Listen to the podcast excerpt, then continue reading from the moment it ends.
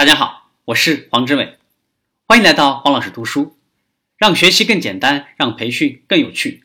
本期我们来分享世界最大的职业社交网站领英创始人的力作《联盟：互联网时代的人才变革》，由里德·霍夫曼、本·科斯诺查、克里斯叶著。收听我们的节目或者阅读我们的文字版本，将帮您节约百分之九十的时间，收获原书百分之一百五十的价值。互联网时代的雇佣关系，通过联盟重建信任与忠诚。如今几乎没有公司会直截了当的提供有保证的职位，这种保证会被员工认为是幼稚、虚伪的，或者兼而有之。相反，雇主会含糊其辞的谈论录用和任期问题，他们的目标是留住优秀员工，而实现是不确定。这种模糊性实际上破坏了信任的基础。公司。要求员工向其做出承诺，但不会报以相同的承诺。许多员工的对策是做两手准备，一有机会就跳槽，不管他们在面试过程或者年度考核中如何来表达忠心。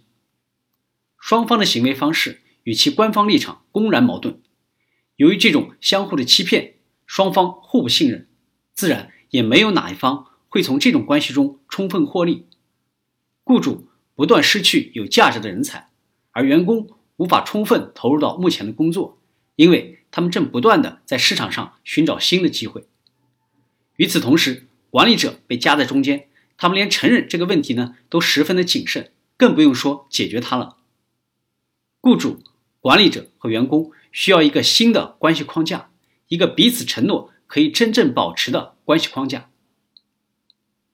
联盟，我们不能够恢复。终身雇佣制的旧模式，但是我们能够建立一种新型的忠诚观，它既承认经济现实，又允许公司和员工对彼此做出承诺。不妨将雇佣关系看作一个联盟，一份由独立的双方达成的有明确条款的互惠协议。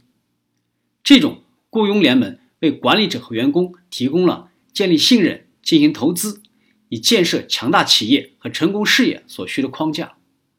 在联盟中，雇主和员工建立的关系基于他们为对方增加价值的能力。雇主需要告诉员工，只要你让我们的公司更有价值，我们就会让你更有价值。员工需要告诉他们的老板，如果公司帮助我的事业发展壮大，我就会帮助公司发展壮大。于是，员工致力于帮助公司取得成功，而公司致力于提高员工的市场价值。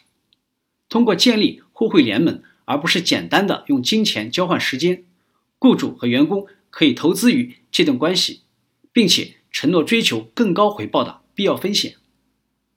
我们是一个团队，不是一个家庭。在真正的家庭中，父母不能开除他们的孩子，企业更像是球队，而不是家庭。尽管职业球队不采用终身雇佣制，但相互信任、相互投资、共同受益的原则仍然适用。只有当队员们彼此非常信任，将团队成就置于个人成就之上时，团队才会胜利。而团队胜利是队员实现个人成就的最佳方式。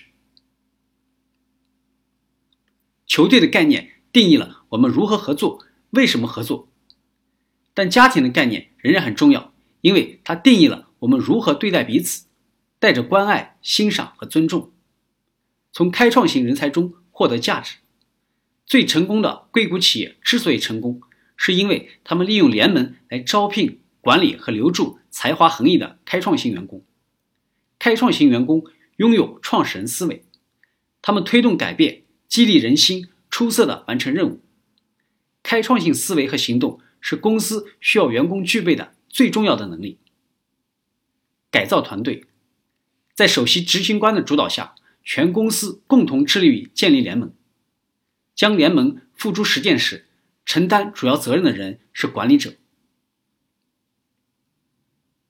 今天的分享就是这样，请关注我们的微信号“黄老师读书”，每周您都将收到黄老师读书的文字版本以及其他精彩内容，让您花更少的时间收获更大的价值。谢谢。